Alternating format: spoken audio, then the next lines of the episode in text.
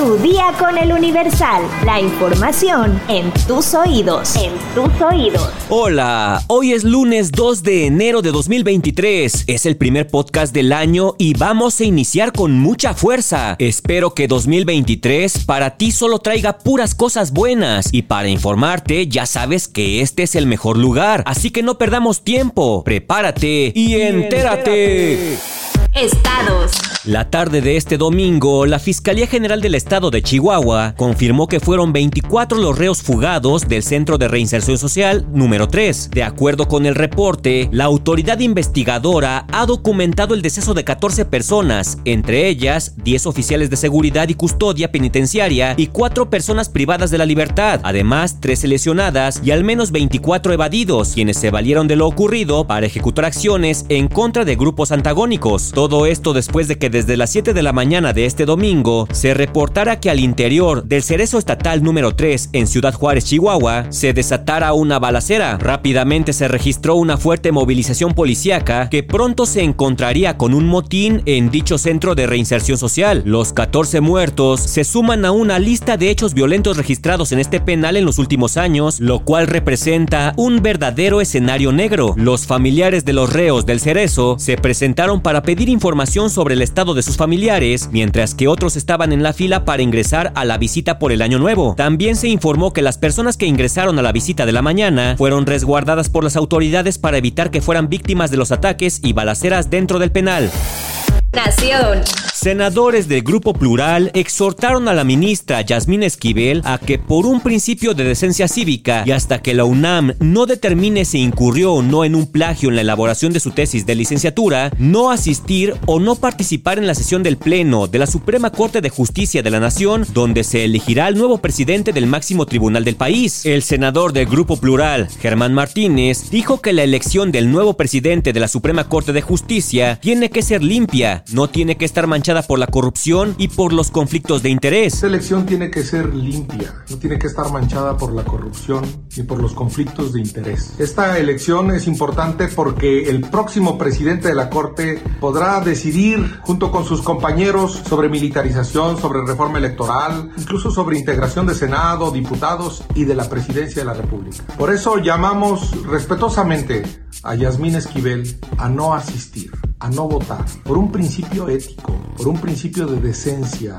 cívica. La nueva presidencia tiene que ser respetada por todos, apreciada por todos y debe ajustarse a la ley y tener vergüenza pública. Hasta la noche de este domingo, la máxima casa de estudios, la UNAM, no ha dado un fallo definitivo en tanto si la tesis original es la de la ministra o la del abogado Báez. En un comunicado emitido este fin de semana y firmado por el rector Enrique Graue, la UNAM afirma que si bien el plagio es evidente y todo parece indicar que la original es la de Baez, hay información o datos contradictorios por lo que aún no hay un fallo definitivo.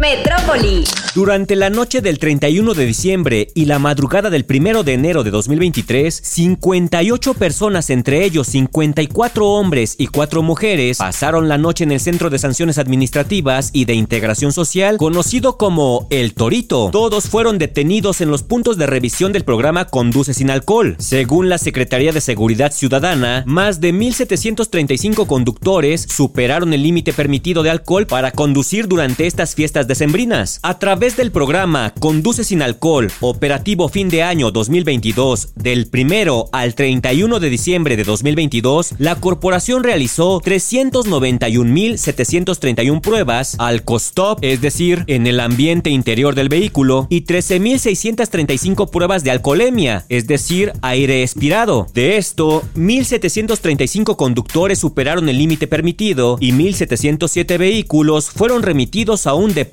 vehicular. Si ya lo saben, si toman, no manejen. Mundo.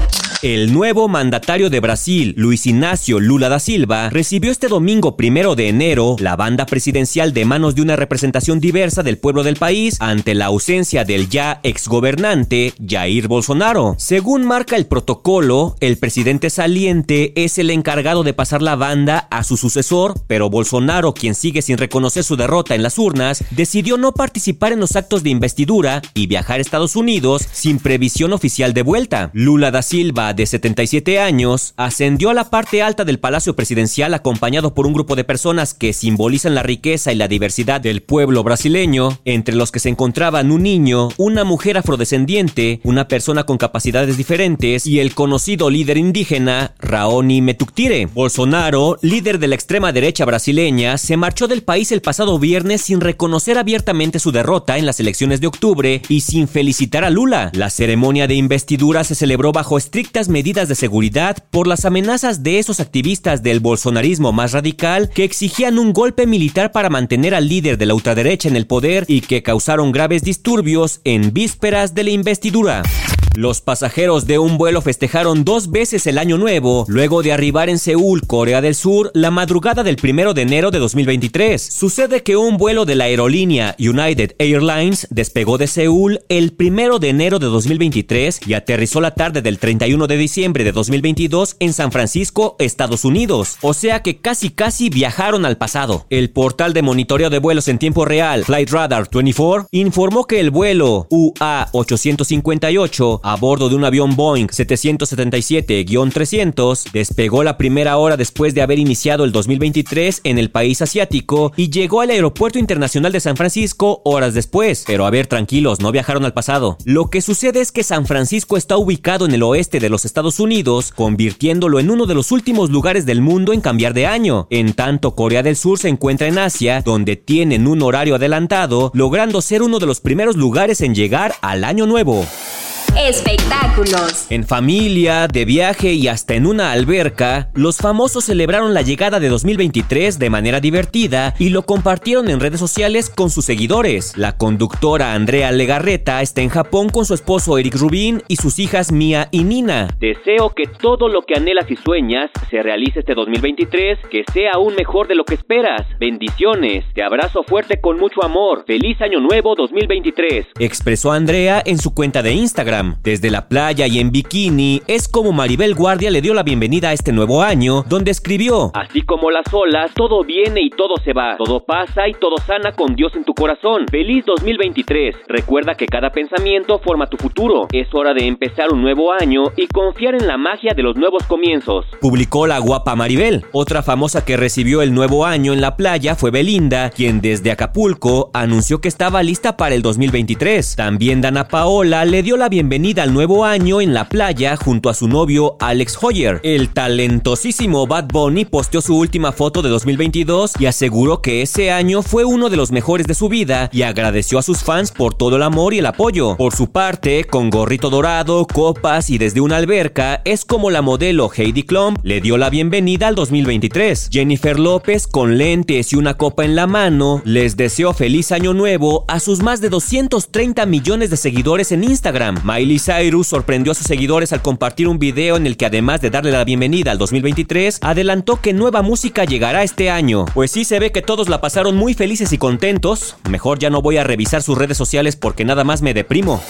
¿Sabes cuánta manteca lleva un kilo de masa de tamales? Descúbrelo en nuestra sección menú en eluniversal.com.mx. Ya estás informado, pero sigue todas las redes sociales de El Universal para estar actualizado. Comparte este podcast y mañana no te olvides de empezar tu día. y de cuidarte la garganta. Tu, día, con, El Universal. Tu día con el Universal. La información en tus oídos. En tus oídos. When you make decisions for your company, you look for the no-brainers. And if you have a lot of mailing to do, stamps.com is the ultimate no-brainer. It streamlines your processes to make your business more efficient, which makes you less busy. Mail checks, invoices, legal documents, and everything you need to keep your business running with Stamps.com. Seamlessly connect with every major marketplace and shopping cart. Schedule package pickups and see your cheapest and fastest shipping options from different carriers. With rates up to 89% off USPS and UPS rates. And with the Stamps.com mobile app, you can take care of mailing and shipping wherever you are. Make the same no-brainer decision as over 1 million other businesses with stamps.com. Sign up with code program for a 4-week trial plus free postage and a free digital scale. No long-term commitments or contracts. That's stamps.com. code PROGRAM.